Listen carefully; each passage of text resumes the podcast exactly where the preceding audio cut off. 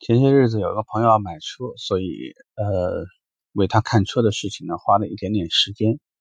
其实这里头呢，当时存在一个比较大的误会，因为这台车呢高配和低配轮毂尺寸的差异比较大，那所以呢轮胎的扁平比相差也比较大。客户需要一台舒适性比较好的车，但是呃卖车的顾问呢其实一般知道，如果呢铝圈小一点，轮胎的这个扁平比低点的话呢。其实它比较容易会出现舒适度相比较而言好一点。当然说，如果你的胎压是比不会那么高的话，我想舒适性有的时候感觉也会有点点不一样。但是呢，因为很多门店的试乘试驾车都是顶配的，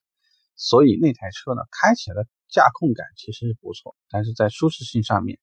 这个路段稍微差一些的时候呢，就会感觉这个舒适性感受上不是特别好。去讲这个故事呢，主要想跟大家聊一个简单的话题，就是如果客户对于你目前所呈现出来的，无论是功能上还是体验上，有一些这个不确认的东西，或者说不满意的东西，其实最好呢，也通过类似的方式找一找，是不是有可能其实就是一个很小很小的误会，导致了客户在整个体验当中呢存在了一定的这个差异。其实如果你跟客户明确的去讲，你其实只要买低配，可能就满足了你的舒适性的需求。如果你去买一个高配，那么从面子呀，从这个操控感啊，从这个抓地而言，可能很多时候呢，又会有不同的体验。也许呢，不同的需求本身也就是为了满足不同的客户来的。呃，如果你要是以后遇到这类的情况，先搞清楚是客户呢在高低配上是不是存在了不同的这个驾乘体验，还是说呢？确实，我们的产品在需求上呢和客户，呃是有一些不同的。如果说你找准了方向呢，我想这个问题才能解决。其实，在之前我刚刚说的那个故事里面，当我和客户，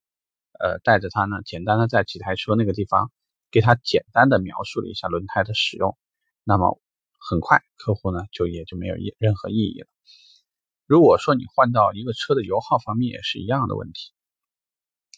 同样一台车，如果说你希望油耗低一点，你就别老选那个宽胎的。如果说你希望这个车的这个制动距离、制动效果更好，那自然说胎面宽度越宽可能好一点，刹车盘尺寸大一点可能好一点。如果是 Brembo 的刹车，那当然可能是更好一点。大致的意思可能就是这样。客户往往说他对一个车的需求不是那么确定，所以不同的人在购买不同的产品的时候呢，往往选择不一样。以前我们听过一个小故事，啊，如果一个男生去买一台笔记本电脑，他更多会跟你去讲，我想要一台 i5 的八 G 内存，二百五十六 G SSD。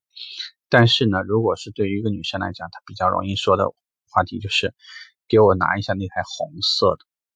这个我觉得很多时候这就是差异，客户的差异。销售顾问呢，其实应该尝试着去通过调整自己，不要建立过于确认的价值观念。